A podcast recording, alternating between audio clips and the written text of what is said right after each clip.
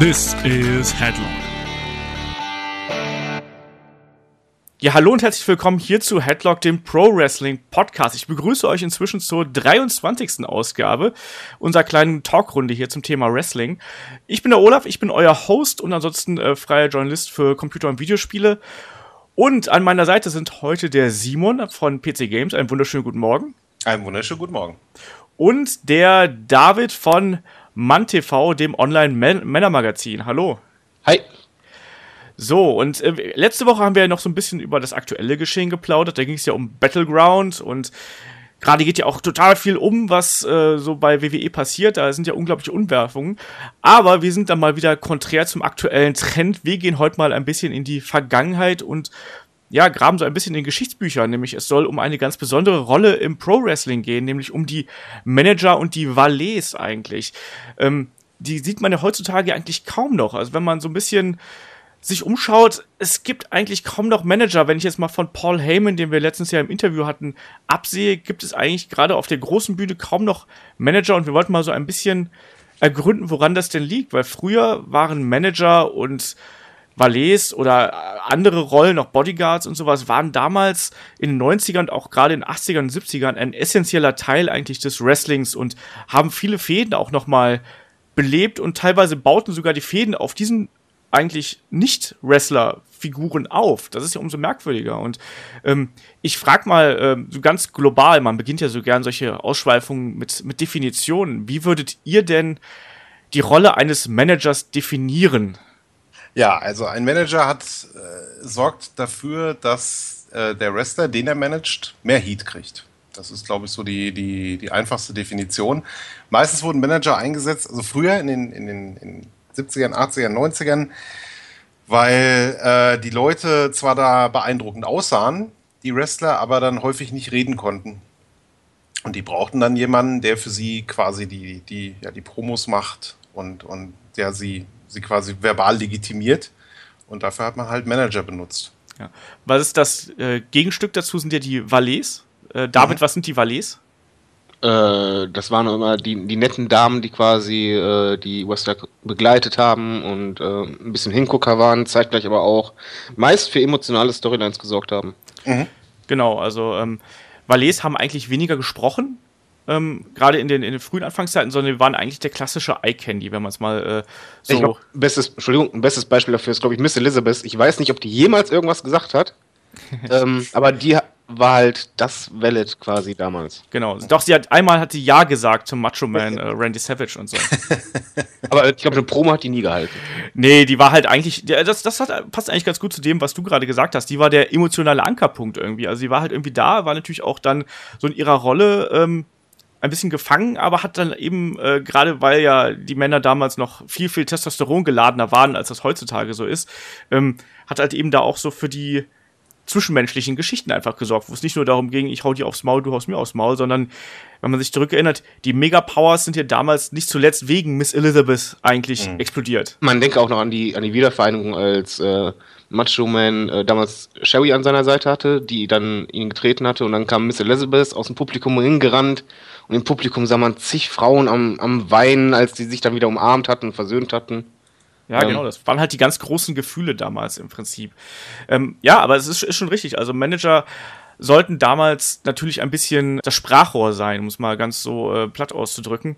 Manager waren die Sprecher und aber auch gleichzeitig eben haben sie dabei aber auch ihre Schützlinge eben gut aussehen lassen und haben deren Charakter unterstrichen. Das war ja immer, ich fand, das war ja auch immer wichtig, dass das Manager und Wrestler eigentlich so Hand in Hand gingen und dass die irgendwie, irgendwie dann auch auf eine merkwürdige Art zusammenpassen. Also wenn ich da zum Beispiel an die Heen Family denke oder an, ähm, äh, wie heißt es hier, ähm, äh, Paul Heyman, Paul Heymans äh, äh, Stable damals bei WCW, das waren halt alles Leute, die hatten schon von sich aus Charisma, aber wurden halt dann eben durch die Manager nochmal auf die nächste Stufe gehoben. Ja, ähm, oder auch so Leute wie, wie, wie Harvey Whippleman, der immer mit den Riesen ankam. Also Harvey Whippleman hat, hat damals Giant Gonzalez gemanagt oder Sid Justice. Und, und Whippleman war auch noch ziemlich klein, hatte eine unglaublich große Klappe und das hat halt diesen, diesen riesigen Wrestlern neben ihm, die ja meistens dann relativ ruhig waren, hat es dann halt noch bedrohlicher wirken lassen. Wobei, äh, ich habe hab mir ein bisschen vorrecherchiert. Es war sehr auffallend, äh, als ich geguckt hatte, wen die alles gemanagt haben, dass Manager vor allen Dingen bei Big Guys eingesetzt wurden. Bei Small mhm. Guys sehr selten, sondern es waren halt meistens, es war ja auch Undertaker, es war Sid Vicious, es war ähm, Andrew the Giant und Co. Oder äh, auch die, die Earthquake und, und Typhoon und Co. Das, das waren halt immer die, die wirklich großen Kerle Mhm. Auch mein Brock Lesnar ist auch ein Riesenkerl und da, die hat auch einen Manager. Das ist irgendwie schon auffallend, dass gerade dort meistens Manager zur Seite gestellt wurde. Ja, und halt auch bevorzugt eigentlich die Heel-Charaktere eigentlich damit unterstrichen werden. Also, du hast ja gerade aufgezählt. Ich kann mich zum Beispiel daran erinnern, dass der Jimmy Hart hat ja auch irgendwann mal ähm, Hulk Hogan dann bei WCW-Zeiten äh, und auch davor bei seinem letzten WWE-Run ja auch gemanagt. Und ich finde, das funktioniert einfach nicht, oder? Also so ein, ein guter Junge braucht eigentlich nicht noch irgendjemanden dabei, oder nee, ich falsch? Äh, vor allen Dingen, äh, wenn wir noch vergessen haben, Yokozuna natürlich noch. Genau, das war er damals er hatte Mr. Fuji. Oder? Er hatte sogar zwei, er hatte sogar Jim Cornette hat er hinterher auch gehabt. Auch, ja. Und Jim Cornette hat ja dann eigentlich dann, der Überläufer so ein bisschen, der dann ja äh, als Traditionalist eigentlich ähm, aus dem alten Wrestling-Geschehen dann zu Yokozuna übergelaufen ist und dann eben auch noch so die, ja, so Amerika quasi ein bisschen gespalten hat und die mit amerikanischen ähm, äh, Ide äh, Ideologien und äh, Wortlauten da irgendwie noch dagegen gehalten hat. Ähm, Was im Übrigen ähm, auch sehr, sehr gut immer funktionierte damals. Ähm, um einen Face-Turn zu machen, mussten die Leute eigentlich nur gegen ihren Manager turnen. Das genau. hat fast immer funktioniert. Das, das finde ich auch so faszinierend. dass Manager waren damals essentieller Teil der Fäden. Also die haben ja, da wurde ja dann teilweise, wie du gerade gesagt hast, da wurde dann, da wechselte dann der, der Manager einfach die Seiten von, von einem zum anderen. Also ähm, jetzt auch vielleicht ein aktuelleres Beispiel, damals von ähm, Brock Lesnar zu Big Show. Na, also als, als äh, Paul Heyman dann, äh, wann war das? 2003? Wenn ich mich jetzt nicht komplett täusche. 2002, 2003, irgendwie so um die 2002 müsste es gewesen sein, Survivor Series. Wo dann äh, Brock Lesnar den Titel verliert, aber vor allem wegen äh, Eingreifen von Paul Heyman und verliert ihn dann eben an The Big Show und auf einmal ist äh, Paul Heyman weg bei äh, Brock Lesnar und äh, ist eben bei Big Show. Das ist eben früher war, war es ja noch viel häufiger so. Also wir haben es gerade äh, erwähnt, diese Fehde mit ähm, den Mega Powers, mit, mit Elizabeth dazwischen, irgendwie zwischen den Fronten. Da konnten halt einfach Fäden über die Manager eigentlich nochmal angeheizt werden. Also, oder auch bei der, bei Heen Family zum Beispiel war es ja auch nicht, nicht anders damals. Da hat ja Hogan im Prinzip einfach nur gegen wechselnde Members der Heen Family gefädet und das hat funktioniert. Weil die eben als, als Bösewichte etabliert waren und da hat sich niemand beschwert, wenn auf einmal äh, King Kong Bundy durch Mr. Perfect ausgetauscht wird. Ja, da wirft sich jetzt natürlich auch dann die Frage auf, was sind denn die Vor- und was sind die Nachteile? Und der David hat da schon eine ganz eigene Meinung zu, habe ich gehört. Richtig. Und zwar bei den Managern ist eigentlich so, dass, dass generell ähm, fast immer die Wrestler profitiert haben. Bei den Wallets hingegen ist öfters der Fall, dass die Wallets einfach, die werden ja meistens eher Schwächeren zur Seite gestellt. Macho Man war jetzt eine Ausnahme, genauso wie damals Sherry bei Shawn Michaels. Ausnahmen, aber meistens zu Schwächeren und gerade auch in der Attitude-Zeit mit Trish und Co. haben die Wellets im Grunde genommen den Wrestlern die Show gestohlen. Also die Aufmerksamkeit weggenommen, egal ob, ob, ob es äh, Trish war, auch Sunny. Die Leute haben mehr auf die geachtet. Auch Rick Martell damals mit Sherry hat auch nicht geklappt. Das stimmt, ja, ja, ja. Das stimmt. Also Wellets sind eh so ein eigenes, so ein eigenes Ding für sich. Ich meine, das sieht man jetzt heutzutage noch viel, viel seltener. Also mir fällt jetzt aktuell im großen Business gar keine, gar keinen Valet mehr ein. Wir hatten Was mit, mit Enzo Lana. damals. Bei, bei Stimmt, Ka Carmella, ja. Carmella Lana auch. Stimmt, Lana, da habt ihr recht, äh, die habe ich natürlich äh, vergessen. Wobei auch da, gerade in der, in der Anfangsphase, als ähm, Lana halt eben ihre lange Promo gehalten hat, fand ich ja, dass Lana eigentlich viel, viel größer war oder viel schneller groß geworden ist, als äh, Rusev das gewesen ist, oder? Ich glaube immer noch, oder? Also ich, ich, ich finde halt, ähm, sie zieht halt die Connection dadurch, also mit dem Publikum, weil er kann ja schlecht eine Connection zu denen haben, weil er ja mittlerweile schon ab und an halt auf, auf Englisch was sagt, aber er redet einfach zu wenig und ähm, Lana hat halt extrem ja. viel Charisma, muss man auch dazu sagen. Die macht das richtig gut. Am, am Anfang war das definitiv so. Also, dass, dass die Leute, glaube ich, mehr auf Lana geachtet haben als auf Rusev. Mittlerweile sehe ich das überhaupt nicht mehr so. Also, äh, gerade in letzter Zeit hat ja der Rusev einige göttliche Promos gehalten. Also, gerade nach, äh, dem, nach dem Draft beispielsweise, wie er sich aufgeregt hat, dass er nur der Vierte war oder der Fünfte, keine Ahnung. Also, äh, weniger in den Shows, da sieht man es ein bisschen weniger, aber in dem Drumherum, also in dem äh, auf Facebook oder, oder so, mhm. diese ganzen Interviewgeschichten, die die machen, da ist Rusev, also mittlerweile ist das, ein, ist das wirklich ein, ein Duo für mich. Also die, Rusev, Rusev ist auch großartiger Promo. Promo Damals halt, äh, Sigler und AJ Lee war das ja eigentlich auch, dass AJ ja. Also äh, Dolph Ziggler war ja eh schon over, das ist Ja. keine Frage, aber AJ war einfach, die hatte alles weggebombt. Mhm. Ja, die Also- hat ja auch eine ganz starke Phase damals einfach gehabt, wo ja auch ihr Charakter ja unglaublich zum Tragen gekommen ist und die auf einmal dann von der süßen kleinen Maus irgendwie dann zu dem äh, Lunatic da irgendwie äh, mutiert ist. Ne? Das war ja damals das Spannende eigentlich. Und da hätte man ja auch nicht gedacht, dass auf einmal so eine Promo-Bombe aus der werden könnte, ne? Ja. Ja, also, es, aber es ist halt, es ist halt schon, schon ähm, äh, lustig, dass eigentlich gerade bei den Damen es so, so schnell passiert, dass sie eben größer werden als ihre, als ihre Schützlinge. Also ich meine, ähm, Entschuldigung, Be ist gerade noch spontan eingefallen. Es gibt ja eigentlich noch das größte Beispiel dafür, wie sogar ein Wrestler deswegen untergegangen ist. Ähm, Sable. Ja. Sable Ja. kam damals mit, mit Mark New, hieß der, oder? Ja. Mag man ähm, so. raus und ähm, im Grunde genommen haben sie später daraus eine Storyline gemacht, weil die Leute wollten nur Sable sehen und der Typ ist ja danach, die Karriere war ja im Eimer. weil er, er sah richtig aus wie der Dumme, weil alle wollten nur diese Frau sehen. Die ja. waren, glaube ich, sogar verheiratet, ne? Genau, ja, ja. Damals, ja. Heu- Heute ist die gute Sable die Ja. Ehefrau von Brock Lesnar, muss man Ja. auch dazu sagen. Ne? Also die hat sich da Ja.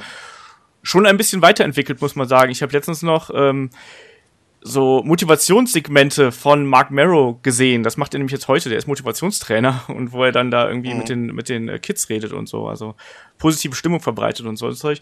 Aber es stimmt schon. Damals war Sable auf jeden Fall gigantisch groß. Ich fand sie, muss ich ehrlich sagen, nie so toll, aber sie hatte ja andere Merkmale, die damals in der Attitude Era glaube ich, wichtiger waren. Als, Meistverkaufter Playboy aller Zeiten. ja, das, das war's dann halt wirklich. Ne? Sie war Ja. dann halt eben irgendwie so ein Trademark-Bunny so ein bisschen für die damalige Zeit. In der Attitude Era waren, waren Valets quasi, ja, sollten halt in Playboy irgendwann, deswegen gab es die.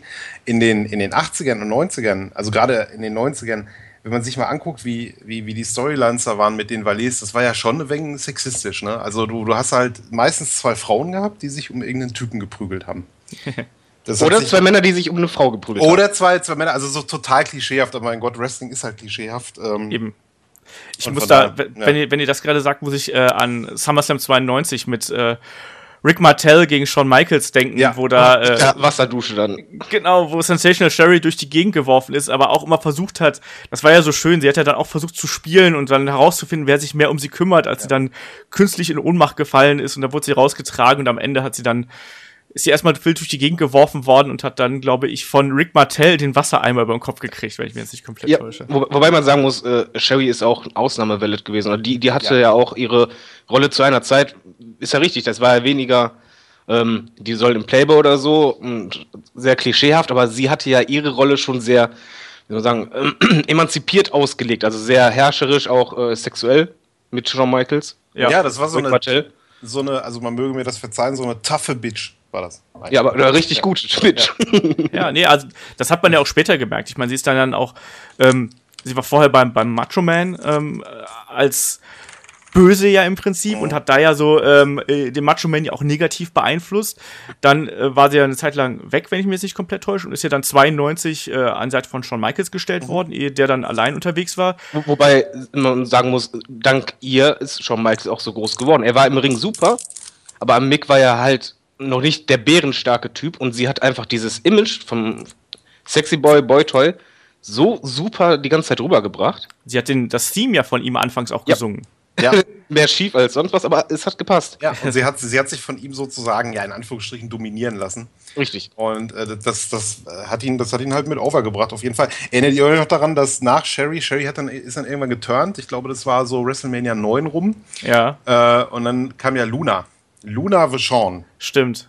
Die fand ich auch gut, muss ich ehrlich sagen. Die fand ich auch echt gut. Die war ja bei Bam Bam Bigelow äh, mit dem zusammen. Und das passt Genau. ja auch wie Arsch auf Eimer. Ja, schon, eigentlich. Und dann gab es ja diese Geschichte Shawn Michaels gegen Tatanka, dieses äh, ganz seltsame Match bei WrestleMania 9. Und dann kam ja Luna irgendwie raus und, und, und, und ich weiß nicht, Sherry ist dann irgendwie mit äh, in Richtung Tatanka geturnt oder so. Ist ganz seltsam war das. Genau, Sherry hatte dann auf einmal so äh, Federschmuck und sowas in den Haaren und Ja. sah auf einmal aus wie so eine Halbindianerin. Das haben sie aber, glaube ich, auch nicht lange durchgehalten, oder? Also ich kann mich Nee. auch an keinen weiteren Event erinnern. Aber es ging ja eigentlich immer darum, dass dann Sherry zu der Zeit ja hauptsächlich gegen Shawn Michaels agiert ist und nicht unbedingt für andere. Sie war ja, meine ich, auch mal in äh, einem anderen Kampf, glaube ich, auch an der Seite von Martin Jannetty, wo sie dann da auch aufgetaucht ist. Äh, glaube ich, das war noch vor WrestleMania. Da war sie ja bei, Mhm. Ähm, äh, als es da Shawn Michaels gegen äh, Martin Jannetty gab, beim Rumble 93, wenn ich mich jetzt nicht komplett täusche, ähm, war das, wo sie dann auch ja da aufgetaucht ist und wollte eigentlich auch eher ihre eigene Agenda durchziehen, als da einen neuen äh, Schützling ranziehen. Sie ist ja dann hinterher äh, auch zu WCW gewechselt und war ja dann Sister Sherry an der Seite von Harlem Heat. Mhm. Das finde ich aus heutiger Sicht auch so ein bisschen lustig, aber das hat damals auch funktioniert. Ja, ich ja, glaube generell war auch Sherry jemand, der hatte auch, ähm, die hatte einfach einen guten Instinkt auch, was halt viele Wellets einen Fehler machen, meiner Meinung nach, ist immer, wenn sie während des Matches nur kreischen und die ganze Zeit auf die Matte klopfen oder sonst was, also zu sehr sich im Mittelpunkt stellen. Bei Sherry war es halt so, sie stand manchmal nur einfach neben dem Ring, hatte ihre Aufmerksamkeit, aber hat quasi erstmal nicht den Fokus vom Match genommen, sondern erst dann, wenn es für die Story relevant wurde und sie eingriff. Ja, das stimmt schon. Das stimmt schon. Aber du hast auch gerade angesprochen, dass ja Manager oder beziehungsweise andersrum, dass Wrestler ja eigentlich fast immer von Managern profitieren. Fast. Fast. Und mir fällt nämlich gerade die Aus mir ist mich gerade die Ausnahme von der Regel eingefallen. Das war nämlich zum Beispiel der gute Cesaro, der zum Beispiel gar nicht von Paul Heyman in, äh, profitiert hat. Aber, aber schlechter könnte man das aber auch nicht ja. machen. Du kannst nicht einen Manager an die äh, Seite stellen, der die ganze Zeit nur über Brock Lesnar redet. Also verstehe ich, verstehe ich bis heute nicht, was sie sich dabei gedacht haben, äh, außer, also, außer den Cesaro da irgendwie klein zu halten, weil sie andere pushen wollten. Äh, das war eine komplett. Ich habe mich erst gefreut. Also ich habe ich hab mich erst gefreut, dass Paul Heyman quasi, also Cesaro quasi ein Paul Heyman-Guy wird und ich dachte, da machen sie was richtig draus, ne? Die Umsetzung war ja auch gut. Er hat ja diese Battle Royale gewonnen. Mit diesem Mega-Move ja. gegen, gegen äh, Big Show, den er rausgeworfen hat. Ja. Dann war es äh, ja die War-Sendung nach WrestleMania, die eh schon emotional immer sehr hoch war. Und dann kam Paul Heyman raus, dass er halt der neue Manager ist. Waren ja alle super. Ah, genau, jetzt kommt der Mega-Push und dann. Ja. ja, das, das war halt noch nie erlebt im Wrestling, muss ich ganz ehrlich sagen. Nee, nee, das war halt eben einfach, da ist das komplett nach hinten losgegangen, ne? Und auch diese, diese Promos waren ja auch absolut absurd, wurde ich dann gefragt, warum steht denn jetzt der arme Cesaro daneben und Paul Heyman redet die ganze Zeit nur darüber, wie großartig Brock Lesnar ist. Also, wo ist da der Nutzen hinter? Das habe ich nie gesehen und ich glaube, das wusste, weiß ich nicht, Paul Heyman wusste es wahrscheinlich auch nicht und wer weiß, wer sich da was, was Kluges dabei gedacht hatte. Ja, Paul Heyman, da sind ja einige Sachen schiefgegangen. Äh, Curtis Axel ja. auch ein Paul Heyman-Guy. Ich glaube, Ryback auch, oder? Wenn ich mich richtig erinnere. Ich meine ja, ich glaube, das, das war diese, diese äh, Phase, wo einfach alles schief ging. Ja, ja. stimmt, ja. Aber ich glaube, da war noch nicht mal Paul Heyman dran schuld, sondern die Vorgaben waren wahrscheinlich so, von wegen Push immer mehr unser Beast, unser, ja, ja, unsere große Attraktion. Paul, Paul Heyman das darfst du nicht das, machen. Ja klar, Paul Heyman, also Paul Heyman war da garantiert nicht dran schuld. Paul Heyman macht das, was im Drehbuch steht. Also von daher, keine Ahnung, warum das im Drehbuch stand. Was, im Übrigen, was ich lustig fand, äh, normalerweise werden ja Manager immer an, an Leute gestellt, die halt am Mick schwach sind.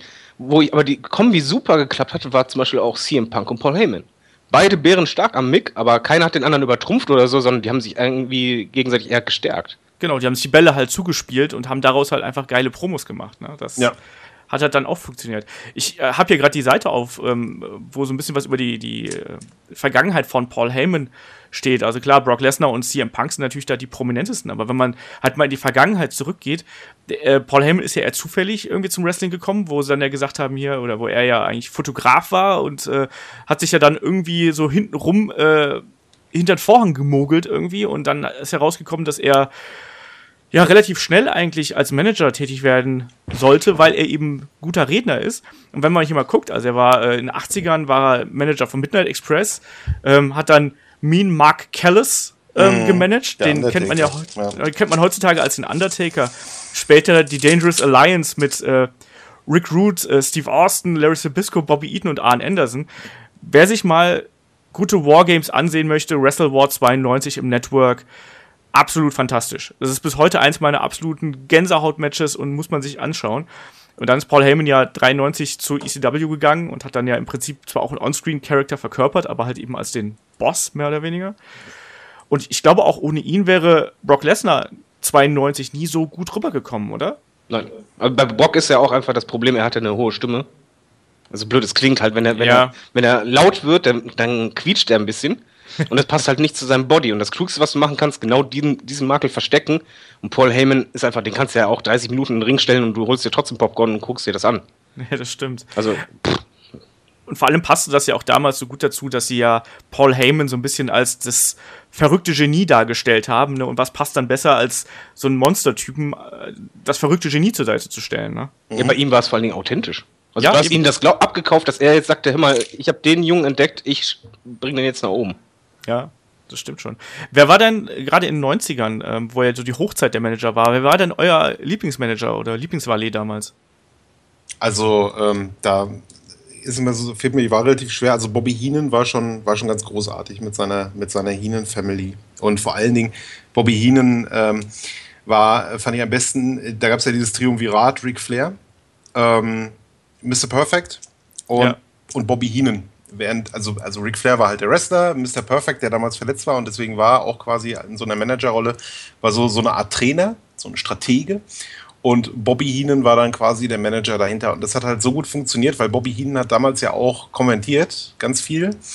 Und hat dann in diesen Matches äh, dann natürlich nochmal Ric Flair extra overgebracht, weil er immer zu ihm gehalten hat, weil er ihn ja auch gemanagt hat. Dann natürlich diese ganzen äh, Comicfiguren in der Heenan Family. Und ähm, Bobby Heenan hat ja auch zum Beispiel Andre the Giant äh, gemanagt. Und äh, der ist ja damals, also wenn man sich diese Veranstaltung ansieht, ist er ja fünfmal rausgekommen oder sechsmal rausgekommen pro Abend. Mhm. Und das, das fand, ich immer, fand ich immer sehr beeindruckend. Und äh, einen der meiner Meinung nach besten Manager aller Zeiten, der nur einen Wrestler gemanagt ja, hat, zumindest ich wollte ich schon sagen. Äh, weil er halt das Gimmick so gut unterstützt hat, ist halt Paul Bearer. Ähm, der halt, äh, ja, also der, der quasi den, den, den Undertaker gleich, gleich, gleich doppelt so gut gemacht hat für mich. Wobei ja Paul Bearer nicht nur den Undertaker gemanagt hat. Da muss ich ja, ja rein. wegen den 90ern. Ja, ja. Ja, ja. ja, Wir reden jetzt nur von, den, nur von, den 90ern. Früher hat äh, Paul Bearer äh, unter, unter Percy Pringle natürlich auch noch ganz andere äh, Leute gemanagt. Äh, das war aber nicht in der WWF damals. Ja, er, er hat aber auch Mankind und äh, Kane natürlich hinterher gemanagt. Und ich glaube, das kam später, ja. Mankind, Mankind müsste doch SummerSlam 96 war doch der Turn, wenn ich jetzt nicht komplett. Ja, das Ding ist immer, wenn, wenn, man, wenn man beim, also wenn wir über die 90er reden, dann denke ich tatsächlich immer an die frühen 90er. Ja. so äh, immer vor Attitude-Zeit, ne? Ja, genau, vor Attitude. Bei Attitude, also so 96, 97 irgendwann, das ist dann für mich nicht mehr 90er irgendwie, obwohl es halt 90er ist natürlich, aber. Äh, ja. Undertaker ist bei der Survivor Series äh, 90 debütiert und da ja noch mit Brother Love an der Seite. Und ich habe ja Brother Love gehasst damals als Kind. Damals nur?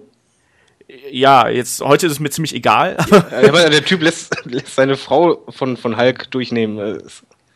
ich weiß nicht. Ja, jetzt heute, ja, aber äh, damals äh, als Onscreen-Character fand ich ihn halt immer ganz furchtbar, weil diese Promos, die er gehalten haben, auch mit dieser Stimme, waren ja äh, ganz schrecklich einfach nur.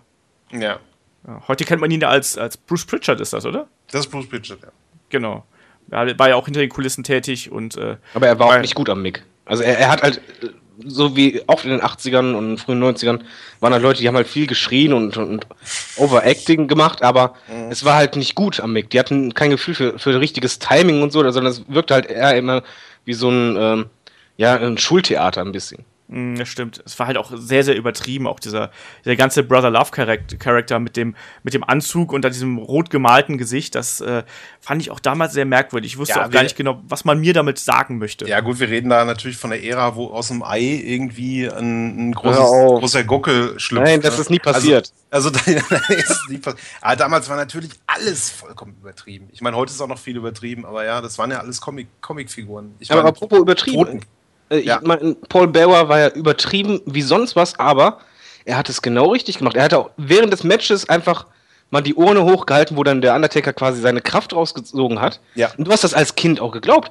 das hat alles super funktioniert. Und die Promos, ich meine, wenn du dir das jetzt anschaust, das ist eigentlich purer Trash, aber er hat einfach genau gewusst, wie er diesen Mann overbringt, der nichts sagt. Er hat ja. gar nichts gesagt also mich würde da wirklich, würden da wirklich Outtakes interessieren. Also von den Promos von Paul Bearer und Undertaker, weil ich bewundere es einfach, dass man da ernst bleiben kann und das halt machen kann. Das ist halt der Wahnsinn mit dieser Rutsche. So, oh my Undertaker! Und sowas. Also hat super gepasst. Auch diese geilen Weil Promos damals aus der Werkstatt, wo sie Särge ja, zusammen genagelt Särge, haben genau, und sowas. Für Yokozuna damals, ja. Aber lustig war dann irgendwann zu hören in, in der Doku, dass äh, die sich Backstage gar nicht so grün waren, ne? Das War das so? Das, das höre ich das erste Mal jetzt. Also Paul Bearer hat ja, ähm, hat das, bei YouTube gibt es ja ähm, zehn Sachen, die die WWE nicht möchte, dass man über den Undertaker weiß. Und dazu gehört zum Beispiel, dass Paul Bearer ihn immer Wendy nannte, wegen den roten Haaren. Und ein bisschen Backstage immer geschichtelt hat. Okay. Das kann sein, das weiß ich nicht. Jedenfalls ne, vor der Kamera hatten beide eine super, super Chemie. Ja, vor allem muss man denken, wie viele Jahre hat Undertaker nichts gesagt? Mhm. Und der muss ja. überlegen, ein Typ sagt nichts und wird richtig zum Main Eventer. Gar nichts stimmt ja nicht so ganz. Ja, rest, in rest, in Peace und so hat er immer. Aber genau das hat ge gepasst. Also die ja. Taten haben sprechen lassen und diese Rest in Peace, das war dann einfach mit der tiefen Stimme, das passte. Keine Emotionen zeigen und so, sondern eine Maschine. Ja, die untote Maschine halt. Erinnert ihr euch noch an Johnny Polo? an Raven. An Raven, ja.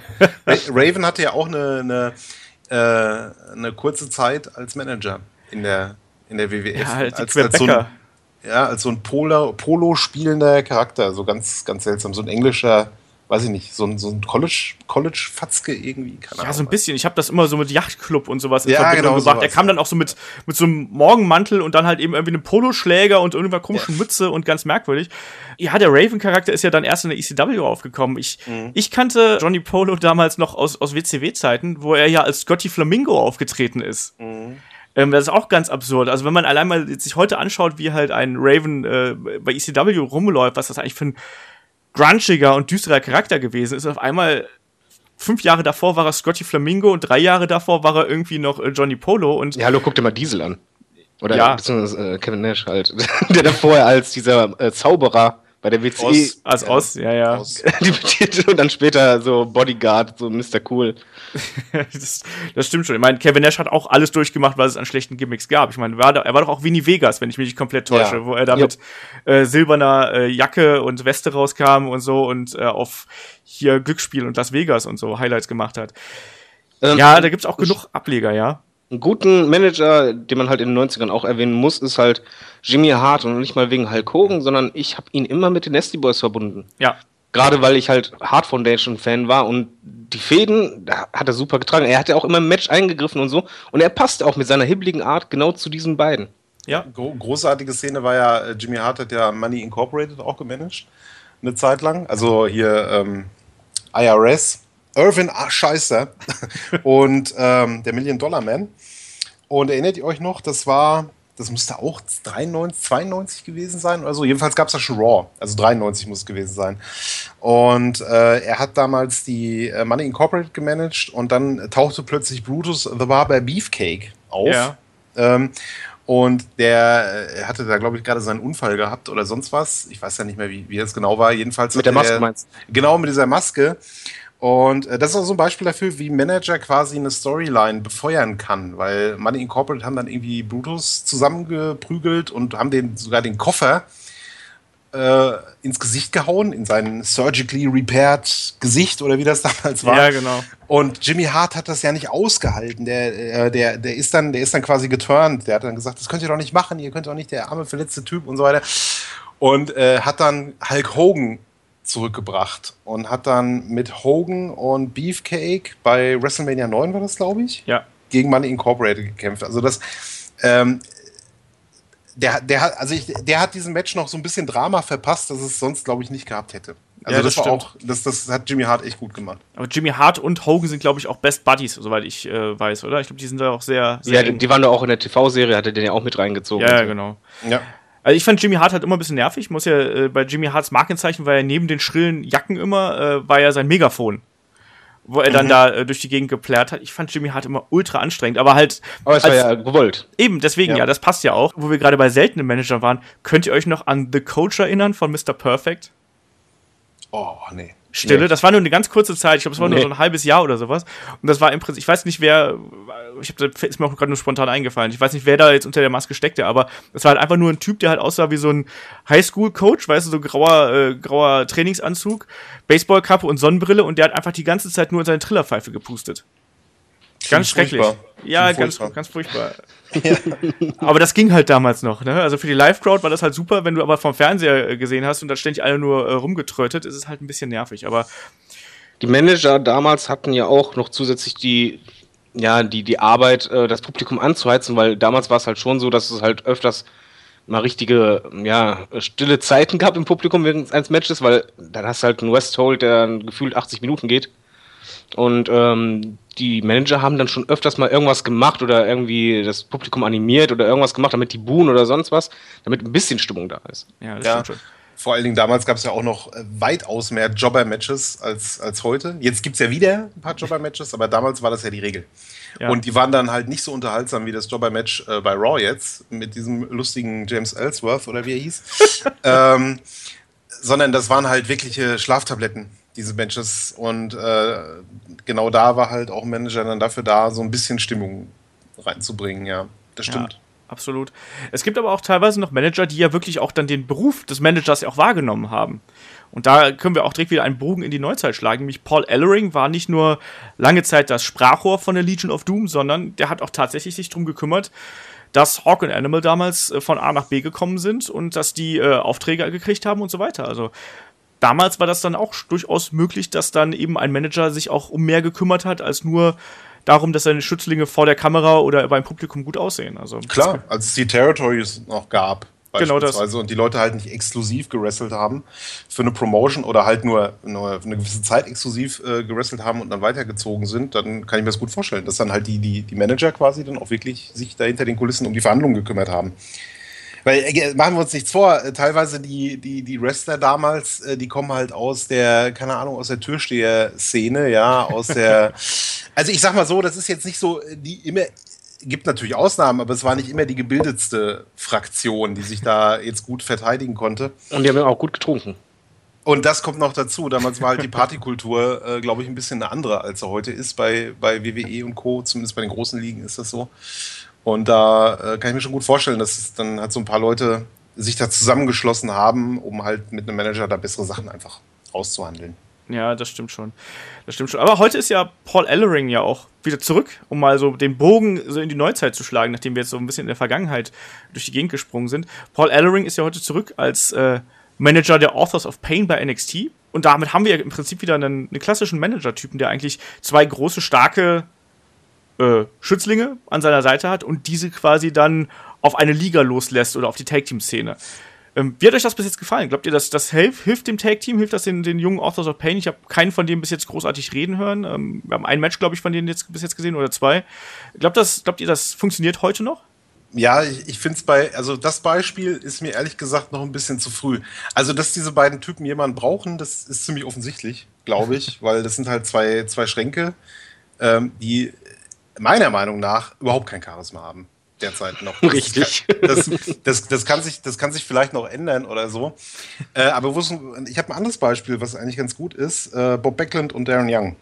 Ja. Ähm, ich bin mir auch noch nicht so sicher, ob das halt tatsächlich auf Dauer funktioniert, was die da machen.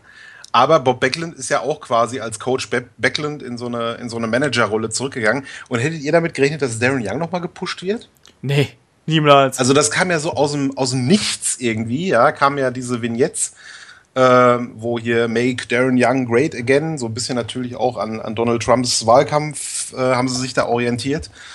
Und äh, das scheint tatsächlich zu funktionieren. Also die Leute haben halt, äh, als Darren Young diese Battle Royale in Anführungsstrichen gewonnen hat, er war halt der Letzte, der irgendwie im Ring war, haben ja die Leute krass gejubelt, ne?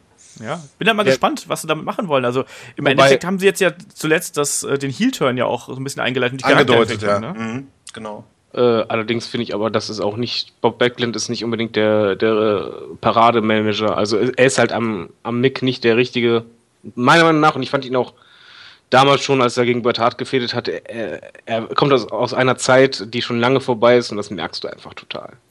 Ja, das sehe ich halt ein bisschen anders. Also ich finde, ich, äh, ich war immer großer Bob Backlund-Fan und zwar gerade in der Zeit zwischen Bret Hart, weil, weil ich finde, der, der ist halt ein perfekter Heel äh, gewesen damals und ich, ich, also der, der spielt seinen Charakter schon zur Perfektion. Ja, also den Psycho auf jeden Fall, nur halt, ja. er ist halt nicht jemanden, den ich so ernst nehme, wenn er halt geht, als wenn er gerade 5 äh, Kilo in der Hose drin hat. Ähm, das ist halt, ja, schwierig. Es ist halt, so, so ein Paul Heyman zum Beispiel, der, der wirkt auf mich ernsthaft. Und ähm, Bob Backlund ist für mich halt sehr over the edge und, und charaktermäßig eher Richtung Comic. Und ich weiß halt nicht, ob das heutzutage das Beste ist. Dass Darren Young gepusht wird, ist, ist natürlich mal eine schöne Sache. Äh, es wird ihnen auch helfen. Aber äh, Bob Backlund wäre halt keiner, der jetzt einen richtig overbringen kann.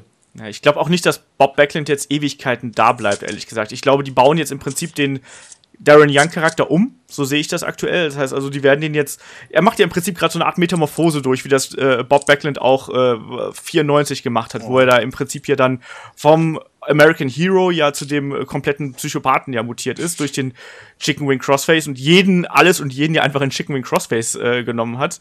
Und er hat ja dann auch immer so auf seine Hände gestarrt, so, was habe ich getan und was kann ich eigentlich tun und so. Und insofern glaube ich, dass das vielleicht jetzt noch so für zwei, drei Monate, dass dieses Gespann noch bestehen bleibt und dass dann irgendwann Darren Young gegen Bob Backlund turnen wird, den quasi in Chicken Wing nehmen wird und dann ist das Ding auch wieder vorbei. Also, ja, und dann hast du aber einen neuen Charakter. Du hast einen jungen Charakter aufgebaut. Ja, Bob Backlund ja. brauchst du danach auch nicht mehr, weil da bin ich auch äh, mit David, äh, weil das Bob Backlund passt heute nicht mehr. Und ich finde ihn auch, ehrlich auch so allein vom Anblick her etwas merkwürdig. Allein mit dieser furchtbaren Zahnlücke, die er dann immer hat, wo er da ja, äh, wenn, wenn, er, wenn er halt schreit, wo, was du da siehst, das finde ich ganz schrecklich. Muss ich ganz ehrlich sagen. Ich habe den beim WrestleMania-Wochenende schon gesehen. Ähm, der lief da irgendwie in den, ähm, in den Hallen rum bei, bei Access. Und da habe ich mir gedacht, so, mein Gott, sieht der schlecht aus. Und jetzt im Fernsehen sieht er jetzt auch nicht viel besser aus, aber für den Moment ist es okay, sage ich mal. Und ich hoffe halt, dass Darren Young wirklich davon profitiert und dass man eine Rolle für ihn findet. Das war ja immer das Problem von Darren Young. Ja, ja aber, aber das war früher ja auch nicht anders. Ich meine, oft war es dann ja auch so, dass die äh, Schützlinge, die Manager dann irgendwann abserviert haben. Als, als irgendwann quasi dann der Zeit war, also häufig war es dann ein Face-Turn, also bei einem, bei einem Heal, äh, bei einem, ja, bei einem Heal quasi was dann der Face-Turn und dann hat man sich halt gegen den Heal-Manager gestellt und beim Babyface halt umgekehrt. Und ja, irgendwann war es halt auch immer so, dass man, dass der Manager quasi seine Arbeit gemacht hat. Genau. Ja. Also wenn die Leute entweder gut genug wurden ähm, oder, oder halt einfach die Storyline erzählt war. Und das, mhm. das ist sicherlich gilt auch heute noch, klar. Wobei heute, äh, auf, auf, die Frage zurückzukommen, ich glaube, dass Manager heute deutlich weniger gebraucht werden. Bei NXT eher, ähm, das macht schon Sinn, aber der Hintergrund ist einfach, damals muss man sich halt vorstellen, äh, die Promos, die die Wrestler gehalten haben, die waren nicht geschult oder sonst was, sondern ja. die bestanden eigentlich 90% darin, dass sie ihren Text geschrien haben und am Ende aus der Puste waren. Hauptsache die Zeilen waren durch. Und da war nichts mit Betonung oder mal irgendwie äh, mega doll Charakter, sondern die haben halt einfach geschrien. Und heutzutage ist es ja, das sieht man ja auch bei den Dokus, dass die im NXT-Bereich schon geschult werden, vor der Kamera immer wieder testen müssen.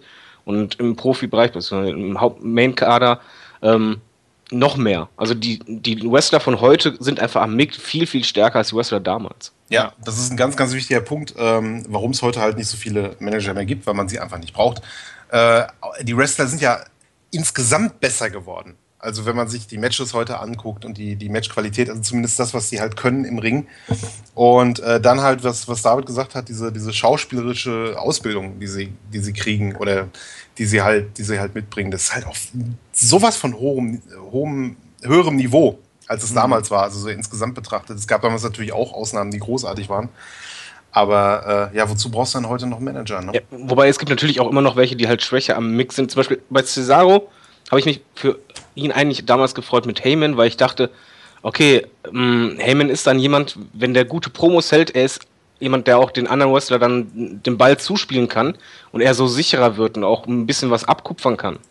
Mhm. Ähm, das hätte dann Cesaro auch sehr geholfen, ist halt nur nicht passiert. Also ich denke mhm. mal, ich denke mal schon, dass es ein paar Wrestler gibt, die halt am Mick noch unsicher wirken. Ist nicht so schlecht wie damals, aber halt schon unsicher, denen es helfen könnte. Aber das sind halt nicht die Main Eventer und auch nicht die Mitkader. Die sind dann meistens eher ein bisschen weiter runter. Hätte Roman Reigns einen Manager gebrauchen können? Ehrlich, ja. Oder er hätte halt äh, Heel turnen sollen. Dann braucht er keinen, dann braucht er keinen Manager. Ich Oder aufhören soll, vom Märchen zu reden. nee, also so ein, so ein Heel Roman Reigns braucht, glaube ich, keinen Manager. Also der, das ist ja, das ist ja genau das Problem, äh, warum Roman Reigns auch als Babyface nicht so funktioniert hat. Zum einen natürlich, weil, weil sie zu, ihn zu sehr als Babyface gepusht haben gegen den Willen der Crowd. Und zum anderen auch, weil der Typ halt einfach, wenn der den Mund aufmacht, ja, dann wirkt der schon sehr douchey mäßig mhm. für mich, ja. Und das hätte, das hätte das ja unterstützt. Also ich meine, wenn du, äh, also ich, ja, kommt drauf an, als, als Babyface hätte äh, Reigns schon einen Manager gebrauchen können, ja, als Heal nicht. Ja, also als Babyface auf jeden Fall, aber sie haben ihn halt mhm. komplett falsch ein, eingesetzt. Siehe The Shield, da war er einfach derjenige, der am wenigsten geredet hat. Der hat seine Taten sprechen lassen. Und was machen sie? Pushen sie ihn dann, geben ihm Mick-Time wie sonst was. Nein. Ja, ja, das war ein Riesenfehler, weil der, das, der war einfach nicht überzeugend auch. Das war auch ein großes Problem von ihm. Ja, aber ich finde es ein bisschen schade, dass es diese klassischen Manager, die im Prinzip ein Stable um sich herum aufbauen, dass es die eigentlich gar nicht mehr gibt. Also so mhm. ganz klassisch. Also ich, das, äh, Entschuldigung, ich, ich finde es trauriger, dass es weniger Wallets gibt. Weil ich glaube, heutzutage ähm, könnte es ein paar gute Wallets schon gebrauchen, aber halt gute. Ich, ich rede mhm. jetzt nicht davon, wie es, was ich, wie die Bellas, die die ganze Zeit immer trommeln und schreien und so weiter, sondern halt gute. Ja. Wie Lana und ich, ich glaube schon, oder, oder Carmella fand ich auch sehr gut, muss ich ganz ehrlich sagen. Ich finde hier Carmella am Mikro ein bisschen anstrengend, weil ich finde, dass ihre, ihre Promos wirken halt extrem bemüht. Also ich finde, das wirkt halt, da ist halt kein Fluss drin, wie bei Enzo zum Beispiel. Irgendwie das ist, wirkt halt alles so, als wenn sie das halt runter erzählt, aber es, da, da fehlt mir irgendwie noch ein bisschen was. Aber Enzo ist auch schon ein Tier. Also das stimmt. Absolut, aber, dann, aber dem, mit dem muss ich ja vergleichen. Hier, in, in diesem Podcast habe ich gesagt, Enzo Amore ist eine, wird ein riesen Megastar am Mick. Ich wurde ausgelacht. Du, du, du hast gesagt, er wird Champion. Du hast gesagt, Nee, ich habe nicht gesagt, er wird Champion, sondern ich habe gesagt, dass der am Mick mich an The Rock erinnert. Also was, sein, was seine Crowd Control angeht und so weiter. Und das hat man ja wohl gesehen jetzt. Ich my das nochmal. Topic ist, äh, auf, auf Topic ist, aber war diese Ja. Promo nicht unfassbar? Äh, Ba- Battleground war das jetzt, ne? Ja. Äh, Das, ey, ich hatte eine Gänsehaut. Ne? Ich habe einfach Ja, nur, ich auch. Grinsen, hab nur gedacht, boah, rede weiter. Du hast ja selbst bei Cena gesehen, dass Cena einfach nur da hing, so wow. Ja. Was Cena geht mir in der Situation so auf den Keks, das kann ich Oh dir ja. sagen. Ja. Mit seinem ständigen Yeah, hast du toll gemacht und Applaus, hey, witzig, ja. Hast aber Furchtbar. Er wusste nicht, was er machen sollte, weil die Probe ging wahrscheinlich länger als geplant. Ja. Enzo hat ja auch, äh, das ist halt auch der, der Vorteil, den hatten auch ein paar Manager damals, die konnten auch improvisieren. Und das konnten Das damals im Übrigen nicht. Die Wrestler damals haben immer klar nach Skript ihre Promos gehalten. Und da wurde ihnen vor, vorher gesagt, du sagst das, das, das, okay, dann haben sie das geschrien. Aber die, die Manager haben halt das gemacht, was Enzo gemacht hat bei Battleground. Die haben halt einfach improvisiert und gemerkt, wie die Crowd reagiert hat. Ja, das stimmt. Das stimmt. Ja, also ich weiß nicht, ich bin da bei Enzo noch ein bisschen äh, zwiegespalten. Also ich fand die Promo auch super, mir gegen John Cena dabei tierisch auf den Keks, aber jetzt wieder den Vergleich zu Carmella, ähm, da siehst du halt, das eine ist halt Natural und das andere ist halt so gelernt, weißt du? So, so fühlt sich das halt für mich an. Gibt natürlich bei Carmella auch andere Stimmen. Ne? Also ich bin da auch noch so ein bisschen unentschlossen. Ich sehe es einfach wie du. Ich, ich weiß da auch nicht so genau, aber ich bin auch nicht in dieser. Also sie ist ja The Princess of Staten Island und so, ja. Und ich habe keine Ahnung. äh, Ich, ich wohne da nicht. Ich weiß ja nicht, wie diese Kultur da ist. Ähm, oder keine Ahnung, wie das, wie diese Lokalkultur da ist. Vielleicht funktioniert das ja auf der Ebene irgendwie. Aber Internet, Kamelle ist aber sympathisch, also das kann man ja zumindest sagen. Sie Absolut, ja. Sympathisch rüber. Und das, das ist für mich schon mehr, als die meisten anderen hinkriegen. Das Also stimmt. Sie geht mir halt nicht durchgehend auf den Sack, sondern sie passt halt zu Enzo. Ja. äh, richtig gut dazu. Und ich, ich finde halt schon, dass das halt auch ein paar. Ähm, man muss ja bedenken, die Diven haben einfach sehr wenig Micktime. Ich glaube schon, dass das manchen ein bisschen helfen könnte. ja. Das Ding ist halt, was ein bisschen dagegen spricht, so aus meiner Sicht, äh, jetzt wieder so ganz viel auf Valais zu setzen, ist so, dass ja das Women Wrestling, das Women Wrestling jetzt so legitimieren wollen. Also, dass ja halt die, die Frauen halt extrem stark darstellen, auch und das Wrestling der Frauen extrem dark, äh, stark darstellen. Und dieses Valet-Tum hat halt immer so ein bisschen so ein, so ein Geschmäckle, weißt du? Also, das, das ist, ich habe vorhin gesagt, früher war es halt viel sexistischer, als es dann später wurde oder heute ist. Aber das widerspricht sich halt so ein bisschen. Aber ich glaube, genau das ist ja der Punkt, ist ja die Frage, wie es eingesetzt wird. Wenn es halt sexistisch und als dummes Blondchen dargestellt wird, ist es Schwachsinn. Aber Lana zeigt ja zum Beispiel, wie man es richtig macht. Ich glaube auch, dass Lana ist es ja schon, du, du glaubst es ihr, du nimmst sie Sie sehr, sehr ernst. Genau, sie, sie ist Rusev ebenbürtig. Genau. Es geht Genau, ja darum, dann klar. vielleicht auch einen weiblichen Manager auch aufzubauen. Vielleicht ist dieser Begriff des Valets inzwischen auch einfach obsolet geworden, aber vielleicht einen weiblichen Manager, der wirklich sagt, hier, ich will, ich will nicht selber in den Ring steigen unbedingt, aber ich will so viele, so viel Schützlinge oder so viel gute Schützlinge um mich rumscharen, damit ich diese Liga quasi in meiner Hand habe. Weißt du, dass mir die großen Titel gehören und so. Ich bin der, äh, der Golddigger irgendwie. Das Vor allen man die eigenen Ziele verfolgen. Ich, ich, Genau. Ich denke, es ist halt einfach nur AJ Lee damals mit, mit äh, CM Punk, den beiden und auch mit, mit John Cena, wo es dieses Hin und Her gab und die auch teilweise einfach ihre eigene Story innerhalb des Matches erzählt hat. Und Ja. ich fand damals, ich habe die Matches vor allen Dingen, muss ich ganz ehrlich sagen, und das als Mark geguckt, um zu schauen, ja, zu wen hält sie denn jetzt wirklich? Ja, das war halt damals auch ganz merkwürdig, weil es haben sich ja so viele Leute darüber aufgeregt, wie furchtbar doch diese Storyline war und wie sehr Punk und Brian darunter gelitten haben. Ich fand das so unterhaltsam, was sie damals gemacht haben. Das war so gut. Super. Ich, fand es auch super, als sie, ich weiß nicht mehr, irgendeinen hatte sie doch dann vom, vom, von der Ringecke gestoßen durch den Tisch. Ich weiß mal Ja. nicht, wer es war. Ich glaube, es war Brian, aber ich weiß es nicht mehr ganz genau. Wo, wo, wo einfach so war, so wow. Also, oder, oder ich erinnere nur einfach, wo sie offiziell mit Cena zusammen war und, und äh, Cena geht dann die äh, Leiter langsam hoch und sie tänzelt um die Leiter Ja, und schmeißt dann die Leiter um. Und Genau, da- Ey, hab das so gejubelt. Ne? Ich fand das so stark, auch vor allen Dingen. Du hast es natürlich irgendwo gerochen, von so, ja, kommt es, kommt es, aber dann hat sie immer weiter getanzt und dieses Fröhliche und irgendwann ganz trocken. Sie hatte auch eine sehr, sehr starke Mimik. Ja, absolut. Sagen. Und dann hat die dann einfach die Leiter umgeworfen und dann kam Dolph, oh, Gänsehaut. nee, also es kann funktionieren, auch heutzutage. Nur halt, die Frauen müssen etwas mitbringen genauso wie Manager müssen einfach auch was mitbringen und es muss auch richtig eingesetzt werden. Paul Heyman ist das beste Beispiel für schlechtes Einsetzen, außer bei Brock Lesnar. Mhm. Und ich denke mal schon, dass es das helfen könnte, nur halt, ich vertraue momentan der WWE dabei nicht. Ja. Also ein Beispiel, was jetzt fern von WWE ist, wo ein Valet gut eingesetzt worden ist, ist hier aus meiner aus meiner Heimatpromotion hier quasi aus äh, WXW-Zeiten, mhm. wo sie ja ähm, Ilya Dragunov mit äh, Svetlana Kalaschnikova, bester Name im Business übrigens, ähm, zusammengetan haben und die beiden im Prinzip nur Promos auf Russisch gehalten haben und Svetlana halt auch immer mit so einer mit mit mit äh, hier Patronengürtel um um die Schultern und äh, Pelzmütze und ich weiß nicht was rauskam das hat auch fantastisch funktioniert. Also auch um die, den Charakter von Ilya Dragunov nochmal darzustellen, der ja da im Prinzip so als unzerstörbarer Russe dargestellt worden ist. Da hat, war das einfach fantastisch und die beiden haben unglaublich gut miteinander harmoniert. Also das ist halt das, was ich meine, weißt du? Also wenn dann die, die Schützlinge halt und ihre Manager quasi Hand in Hand gehen und die wirklich quasi vielleicht auch ein Gimmick haben, was du ja heutzutage auch seltener hast. Ähm, dass es so eine Art Gruppierung ist. Das haben sie ja damals bei Sunny und den Body Donners ja auch probiert. Das hat leider dann äh, nicht ganz so funktioniert, weil das Gimmick einfach kacke war. Mhm. Ähm, aber dann, das kann halt dann auch wiederum funktionieren, um einen neuen Charakter und äh, deren äh, Manager irgendwie mit einzubauen. Wo es auch gerade funktioniert, bis es immer funktioniert hat, meiner Meinung nach. Er ist es nicht der Manager an sich, aber oft verhält er sich bzw. nimmt die Rolle ein. Das ist halt bei den Wyatt Family. Bei Bray Wyatt ist klar derjenige, der Mick ist. Ja. Und es gibt halt öfters auch den Fall, dass er halt eben nicht in den Ring steigt. Und jetzt mal ganz ehrlich, ohne ihn würden die anderen äh, ziemlich abstinken. Ein wenig, ja. Ich möchte gerne äh, 10 Minuten Promos von Eric Rowan hören. Warum denn nicht? Naja, äh. der hat, ja, der hat ja auch noch nicht wirklich die Gelegenheit, das irgendwie. Ich bin mal jetzt gespannt, ohnehin bin ich gespannt mit der White Family und dem, dem Draft jetzt, wie die sich so, wie die sich so schlagen werden. Äh, jetzt, wo sie getrennt sind quasi. Oder halt zum Teil getrennt.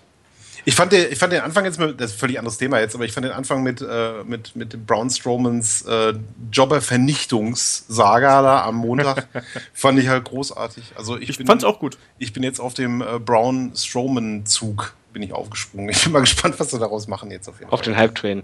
Ja, ich finde ich find seinen, seinen Look jetzt auch viel besser. Deutlich besser. Ja. Ja, ja ich, man muss, muss einfach mal sehen, was denn passiert, wenn er mal wirklich mal einen längeren Kampf bestreiten muss. Und Klar. So. Aber er wirkt jetzt auf jeden Fall nicht unsicher im Ring. Das äh, gab ja auch schon so große Kerle, die selbst bei Jobber-Matches da schon aussahen, als könnten sie überhaupt nichts. Und er wirkte eigentlich für das, was er macht, schon relativ gut. Und ich, Ausstrahlung hat der Kerl. Also das, das muss man ihm halt lassen. Ne? Und er ist halt eine Attraktion. Und solche Attraktionen machen halt eben auch Wrestling aus. Ja, definitiv, genau. Und die haben wir heutzutage nicht mehr so oft. Also Nichts aber gegen unsere Lieblings-Indie-Wrestler, die jetzt da hochkommen, aber noch mehr Jungs, noch mehr kleine Jungs in Badehosen ist auch irgendwann langweilig. Wobei ich heutzutage ehrlich gesagt auch mal gern wieder einen richtig starken Manager sehen würde, der vielleicht sowas wie ein Stable aufbaut und dann echt mal die WWE aufmischt. Ja. So, sowas finde ich mal schön. Irgendwie ein richtig starker Mann. Paul Heyman wäre natürlich jemand, gerade wegen dem Paul Heyman Geist, wo man ja da, damals dachte, als die Sache kommt, okay, jetzt baut er wirklich was auf. Aber irgendwie sowas warum nutzt man das nicht? Also das könnte man eigentlich schon mal machen. Ja, Wenn man bedenkt, wie damals äh, Bobby Heenan und Co., die haben ja auch schon mal mehrere um sich geschart. Oder äh, ganz, ganz äh, blöd, es ist nicht richtig Manager, aber CM Punk damals bei Nexus hat einfach auch schon großteils die Rolle übernommen, wenn ja, er nicht oder, die, war. Oder, oder früher noch die Straight Edge Society mit Punk, das war ja auch so ein, so ein Stable quasi, ne? Genau, und ähm, ich, ich sehe das halt auch als ein bisschen als Manager an, wenn er halt in dem Moment nicht im Ring steht, sondern wenn jemand halt in einem Stable hauptsächlich die Promos hält. Und sowas fehlt mir irgendwie. Auch bei, bei Evolution war ja auch ein bisschen so, dass Ric Flair im Grunde genommen auf uns alle rüberkam wie der Manager von dem Stable. Mhm. mhm. Halt. Ja, und absolut. das fehlt mir schon irgendwo. Ja, ich hätte auch nichts dagegen. Also ich war immer ein großer Freund von Managern, einfach weil die noch ein bisschen mehr Farbe und Vielfalt mit reinbringen und wenn es gut gemacht ist, halt eben ihre Schützlinge halt einfach stärken, in deren Position, in deren Darstellung und außerdem natürlich auch immer diese schönen klassischen Momente mit in Matches reinbringen, weißt du, wenn dann der, der, der Schützling gecovert wird und auf einmal springt dann der Manager auf, die, auf das Ring-Apron und sagt, hey, hallo, äh, übrigens hier, dein Telefon klingelt oder sonst irgendwas, ne? Und dann muss dann der Ringrichter äh, weg vom aktuellen Geschehen und lässt sich dann ablenken das ist halt so Wrestling pur, wisst ihr? Also, ich kann es gar nicht genau beschreiben. Du, ja, du musst, du, also es gab natürlich auch schon ein bisschen eine Weiterentwicklung. Ne? Du musst halt irgendwie versuchen, das auf die, die modernen Zeiten halt zu adaptieren. Ich glaube, wenn du es total so corny machst und so comicmäßig wie Paul Heyman mit seinem Telefon früher Oder, keine Ahnung, Bobby Heeden, der dann da rumgeturnt ist und so. Ich weiß nicht, ob das funktionieren würde. Nee, würde aber, nicht. Aber man, man, man könnte ja diese Ideen quasi nehmen und sie modernisieren und da auf jeden Fall was draus machen. Also ich hätte auch nichts dagegen. Jetzt wieder ein paar mehr Menschen. Ich meine, gut, nach dieser Woche WWE, ähm, ich habe da nicht viel Kritik. Ich fand diese Woche war sensationell. Äh, Ja. mit, mit dem, also gerade wenn man das vergleicht mit dem, was davor so war. Und bin eigentlich völlig zufrieden und möchte einfach nur jetzt mal schauen, wie das Ganze weitergeht und ob sie dieses Niveau halt halten können. Damit meine ich Mhm. auch CWC und äh, NXT. Ich habe die Woche, keine Ahnung, wie viel, fünf Stunden Wrestling, neun Stunden Wrestling geguckt oder Aber so. CWC macht aber richtig Spaß zu gucken. Ne? Ja, CWC, äh, fantastisch. Also ich bin, ich bin derzeit wirklich, au, äh, wirklich so positiv überrascht, dass es halt alles so gut läuft, ähm, dass ich jetzt nicht äh, unbedingt Manager brauche, um glücklich zu werden. Oder, aber, aber, aber trotzdem ähm, hätte ich auch nichts dagegen.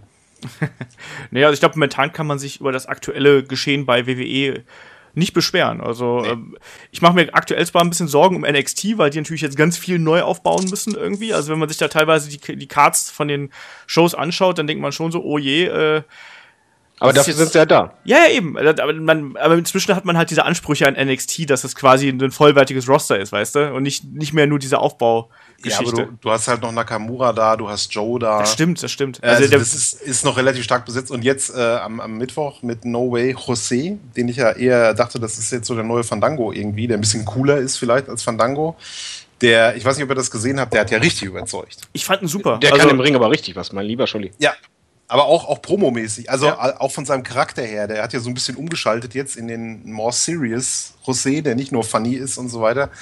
Äh, fand ich total überzeugend. Und das fand ich auch sehr wichtig, dass man halt jetzt driften wir zwar gerade komplett ab ins aktuelle Ja. Geschehen, ist aber auch egal. Ähm, da fand ich es aber auch extrem wichtig, dass die das nicht erst irgendwie nach drei Jahren gemacht haben, weißt du, dass der Typ nach drei Jahren äh, tanzt da in der Gegend umher und dann fällt ihm ein so, ah ja, Moment, ich habe ja noch einen, einen ernsthaften Charakter irgendwo in mir stecken, sondern dass ihn das quasi jetzt schon am Anfang äh, einbauen und dann im Prinzip am Anfang schon sagen, hey, okay, der, der tanzt zwar und hat Spaß am Leben, aber der kann auch jedem aufs Maul hauen, wenn er will. Und das haben sie im Prinzip jetzt mit den letzten ein, zwei Wochen perfekt dargestellt. Also ich bin auch echt überzeugt, weil während ich am Anfang gedacht habe, so alter Schwede, was wollte uns denn da wieder andrehen? Hier soll das hier Brodus Clay verarme oder so werden. Deswegen haben sie alles richtig gemacht bis jetzt. Ich finde, was die WWE momentan generell gut zeigt, ist, dass ähm, diese ganzen Nachwuchswrestler, die- geben alles. Also die Ja. sind so motiviert. Du, du merkst auch, ist natürlich mein Lieblingsbeispiel mit, mit Enzo und Kess, was die da abreißen aktuell. Das, das ist der pure Wahnsinn. Damit hat wahrscheinlich keiner gerechnet.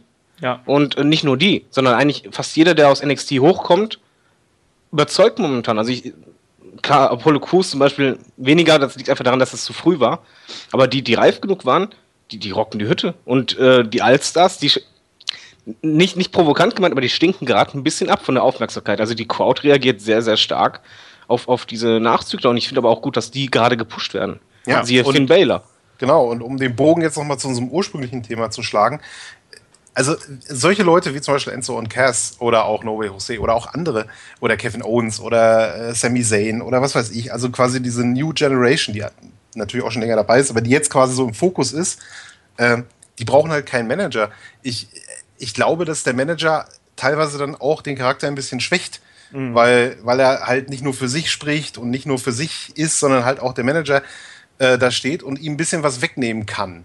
Während früher der Manager dazu da war, weil die Leute halt in, in, um, um, um die Schwäche der Leute zu decken, beispielsweise bei Promo oder Storytelling Ability oder sowas, könnte es heute sein, dass ein Manager, das haben wir ja bei Cesaro gesehen, halt auch genau das Gegenteil erwirken kann, weil die Leute für sich schon gut genug sind eigentlich. Also Ja. die Chemie muss einfach stimmen und das ist ganz selten der Fall. Ja, eben. Also ich denke auch, dass die heutige Generation da einfach viel, viel reifer ist, auch bedingt durch die ähm, durch die Erfahrung, die sie auch teilweise durch die Indies und so gesammelt haben. Weißt du, guck dir jemanden wie CM Punk an, der kam zur WWE und der spielt im Prinzip denselben Charakter nochmal wie in den Indies und teilweise waren die Storylines ja auch so, dass sie einfach komplett identisch waren, weil die halt einfach damals schon funktioniert haben und heute halt eben auch noch funktionieren. In den 90ern, 80ern sind die Leute teilweise direkt aus dem Fitnessstudio, aus dem äh, Bodybuilding-Gym irgendwo rübergekommen. Und da hieß es so, du kannst jetzt einen Bodyslam, eine Clothesline und irgendeinen komischen Finisher. Jetzt stell dich mal vor die Kamera und erzähl uns irgendwas. Und dann hat das natürlich nicht so funktioniert. Ja, ich glaube, den Unterschied zu früher siehst du halt sehr gut, wenn du jetzt zum Beispiel vergleichst mit Macho Man, war damals am Mikrofon schon einer der stärksten mit Abstand. Er hat dann ja auch zeitweise kommentiert. Und wenn du dann bedenkst, okay, wie klingt Macho Man, wenn er kommentiert, hab's mir letztens wieder angeschaut. war gut, aber da vergleichst du halt, Kevin Owens sitzt einmal am, am Mick und der Ja. reißt die Hütte ab. Ja, Ja. klar. Also die, die haben einfach heutzutage, ist das Niveau so viel höher. In allen Bereichen, ja. Ja, in allen Bereichen, auch im Ring. Du musst ja auch bedenken, Ja. damals im Ring, die Matches, die waren halt alle gleich. Alle haben einen Bodyslam gemacht und einen Elbow Drop. Äh, heute ist das ja, dass sie auch schon im Ring viel mehr Action liefern und viel mehr Variationen auch. Ja, und viel mehr Ideen auch. In so einem typischen Match, äh, was du bei Raw siehst oder so, stecken mehr Ideen als manchmal in, in einem Pay-Per-View früher in den 90ern. Also was, was allein das Wrestling angeht. Also es ist, ja, das stimmt. Also es hat sich halt deutlich verbessert alles. Und vielleicht sind deswegen Manager halt auch ein bisschen obsolet geworden. Also in einigen Bereichen. Kurze äh, Off-Topic-Frage, wenn ich darf, weil wir gerade äh, abgeschwiffen sind. Ähm, wie fandet ihr diese Orten-Promo bei Battleground? Scheiße. Danke.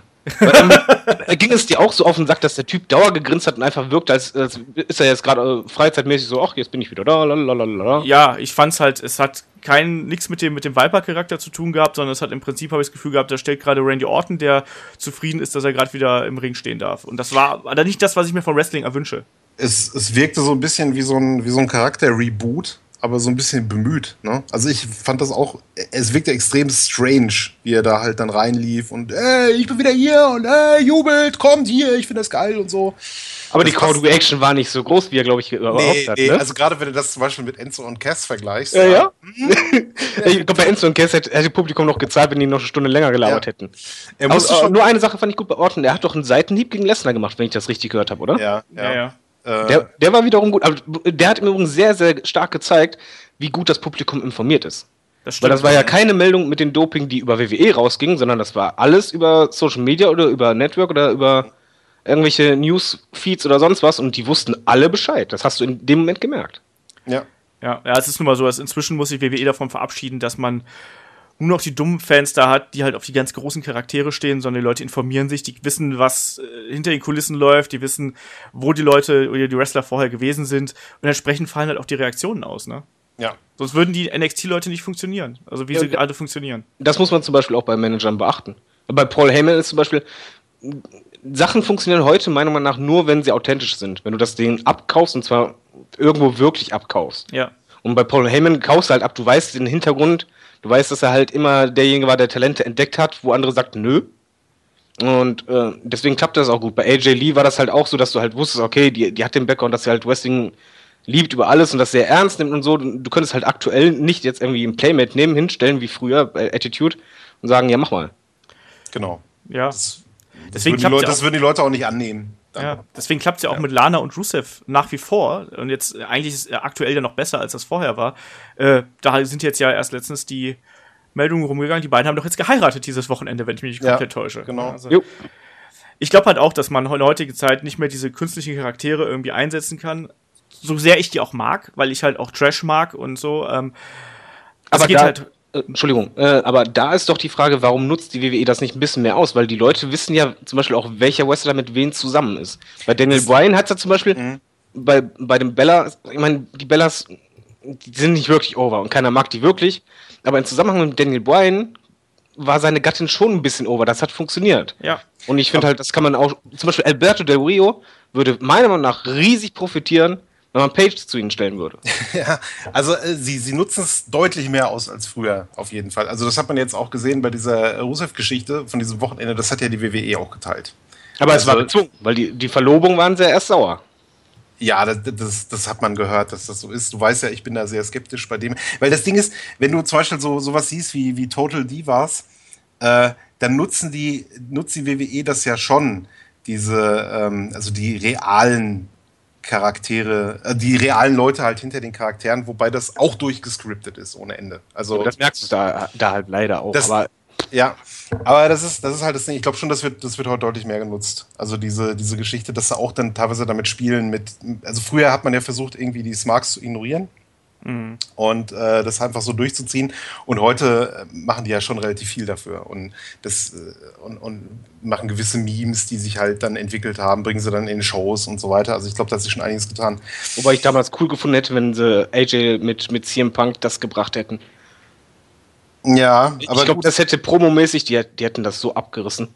Stimmt, aber es war ja dann jetzt, wenn du dir das jetzt betrachtest, war es ja die richtige Entscheidung, weil beide halt nicht mehr da sind. Also von daher. Ja, die Frage ist, was würde heutzutage eurer Meinung nach besser funktionieren? Ein Manager oder eher eine Frau? Oder gar nicht? Das kann man, glaube ich, so global gar nicht beantworten. Ich glaube, das muss halt einfach, wie du schon gesagt hast, das muss halt einfach passen. Und die Figuren müssen irgendwie miteinander harmonieren und funktionieren können. Ich glaube, dass für so ein relativ gesichtsloses Tag-Team wie Authors of Pain, dass da ein Paul Ellering Gold wert ist. Mhm. Eine Frau an deren Seite könnte auch funktionieren, fände ich aber, glaube ich, nicht so gut. So, ich habe da lieber einen Löwen, Löwenbändiger als irgendwie die äh, Domina daneben stehen. Und ansonsten ist es, glaube ich, schwierig heutzutage, in der heutigen Zeit dann noch irgendwie einen, äh, äh, einen Charakter zu finden, der halt dann eben seine Schützlinge so overbringen kann. Das, äh, da muss man halt eben heutzutage auch einen anderen Background einfach haben und einen, ähm, eine Figur erschaffen, die halt eben funktioniert. Ich habe letztens noch drüber nachgedacht, hier zum Beispiel, was auch gut funktioniert. Könnt ihr euch noch an, wie ist er, Abraham Washington erinnern? Mhm. Der eine Zeit lang. Der gelacht hat? Was? Was? War das der, der immer gelacht hat? Nee, das war der, der hatte so ein bisschen den, den Sports Agent äh, Geschichte von den Primetime Players, glaube ich, damals gehabt. Der war in der WWE ECW, war der eine Zeit lang, ne? Genau, der war ja. halt im Prinzip, war der nur zwei Wochen, glaube ich, on air, dann hat er irgendwas, dann sollte er kommentieren, hat irgendeinen äh, grenzdebilen und grenzpolitisch korrekten Witz gemacht und ist dann gefeuert worden. Weil zum Beispiel das könnte, könnte ich mir halt vorstellen, dass sowas geht. Also eine Art Sport Career Consultant oder sonst irgendwas, so wie es ja Paul Heyman auch darstellt. Mhm. Und wenn du dann eben jemanden hast, der das halt gut verkörpert, würde das gehen. Was, was man nur nicht machen darf, deswegen bin ich auch vielleicht kein Fan von Bob Backlund, ähm, einen großen Star zurückbringen, der dann Manager ist. Also beispielsweise äh, American Alpha würde dann jetzt plötzlich Kurt Engel kriegen. Das würde nicht gut sein für die, weil der Fokus einfach zu sehr auf einen großen Alster liegen würde. Das stimmt, ja. Je nachdem, ja. was es für ein Alster ist. Äh, ja, also sagen wir große Namen. Ja, also, also große, große Namen sehe ich genauso, ja. Weil dann gucken, willst du halt mehr von dem sehen, ja. ja. Zum Beispiel, da könnte ich mir jemanden wie MVP vorstellen. Also jetzt nicht für American Alpha, aber für ein anderes Tag-Team. MVP, so wie er es äh, bei TNA gemacht hat, als Manager für jemanden, der halt nicht so gut am Mikrofon ist, das könnte funktionieren, weil MVP gleichzeitig jetzt nicht mehr jemand ist, wo du sagst, oh ja, den will ich unbedingt im Main Event sehen, sondern da sagst du halt, okay, dann ist der jetzt eben da der Manager. Yep. Da finde ich, kann das gehen. Aber generell ist halt der Manager-Begriff eben heutzutage sehr schwierig, weil grundsätzlich Wrestler eigentlich heutzutage gut genug für sich selber genau. reden können sollten ja. und das eigentlich nicht mehr brauchen. Ich glaube, so kann man es eigentlich mal zusammenfassen hier und auf den, auf den Punkt bringen. Und ähm, dann würde ich auch die heutige Ausgabe beenden, außer äh, David Colombo hat noch äh, Fragen. ich habe keine Frage, nein. Ich möchte nur die Zuhörer äh, bitten, falls sie es noch nicht gemacht haben, Battleground angucken, und zwar die Promo von Enzo und Cass. nee, ich, ich, liebe Promos und das war die beste Promo seit, seit langem, wo ich einfach nur gegrinst habe, gedacht habe, ja. Und dann schaut euch die Randy Orton Promo an und sagt euch, das geht so nicht. Wobei Chris Jericho sehr gut reagiert, hat, äh, reagiert hatte auf den Spruch zu, zu Lesnar. Wo der meinte, ah, jetzt wird's teuer für dich. Ja, ja. Dann hat er doch, hat, hat Randy Orton dann auch sowas gesagt, so wie, ja, das glaube ich. Oder ja, ja. Das war wiederum lustig.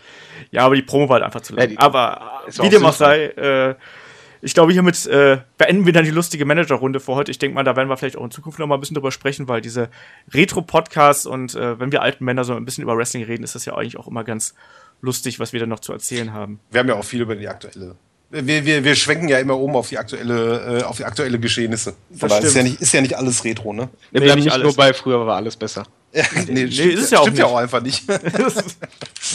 Aber gerade im Wrestling, ja. Wenn die, oh, ich habe mir letzten WrestleMania 3 angeschaut. Ach du Scheiße. Schlimm, ne? Diese Boah, äh, kannst du dir nicht angucken. Ich weiß, ja, diese, vor allen Dingen so die, die uh, Undercard bei so einem Match. Ja. Oder, oder das ist halt einfach. Ja, aber selbst Hogan gegen, gegen Andre the Giant, ich meine, Andre the Giant war eh schon ein bisschen limitiert, aber es bestand eigentlich nur aus diesem einen Move, ne? Das, boah. Ja, und aus der Stimmung, auf jeden Fall. Ja, ja, aber es hat halt gezogen ja. wie, sich gezogen wie Kaugummi. ja, das, ich, ich guck, kann sowas immer gut gucken, während ich irgendwas anderes mache. Weißt du, dann habe ich so den, die Akustik, die Akustik und den, äh, den Kommentar und dann zwischendurch gucke ich mal hin, aber ich habe Schwierigkeiten damit, das halt so am Stück einfach mal so drei Stunden mir reinzuziehen, sage ich ganz ehrlich. Ja. Die ganz alten Events. Aber um wieder den, den aktuellen äh, Headlock-Bogen zu schlagen, irgendwie. Ähm, nächste Woche sind wir schon wieder beim nächsten äh, Retro-History-Thema. Nämlich da geht es um die Thematik Attitude versus PG, sprich die Attitude-Era und ihre Vorteile gegen die PG-Era und ihre Vorteile und oh, Nachteile. Heiße Diskussion. Das wird sehr lustig. Ich bin äh, sehr gespannt, was wir da zu hören bekommen. Aber bis dahin äh, verabschiede ich mich erstmal hier aus der äh, lustigen Podcast-Runde und sage Danke, David und Simon. Sehr gerne. Gerne, gerne. Ne, und äh, wir hören uns dann nächste Woche wieder. Wer mag, kann auf Facebook vorbeischauen, kann bei MannTV vorbeischauen, bei PC Games, geht in Kiosk, kauft ein Magazin. Ähm, oder schaut einfach auf den Websites vorbei. Ne? Und bis dahin, nächste Woche PG vs Attitude Error wird gut. Schaltet ein, hört zu. Bis dahin, macht's gut. Ciao. Tschüss.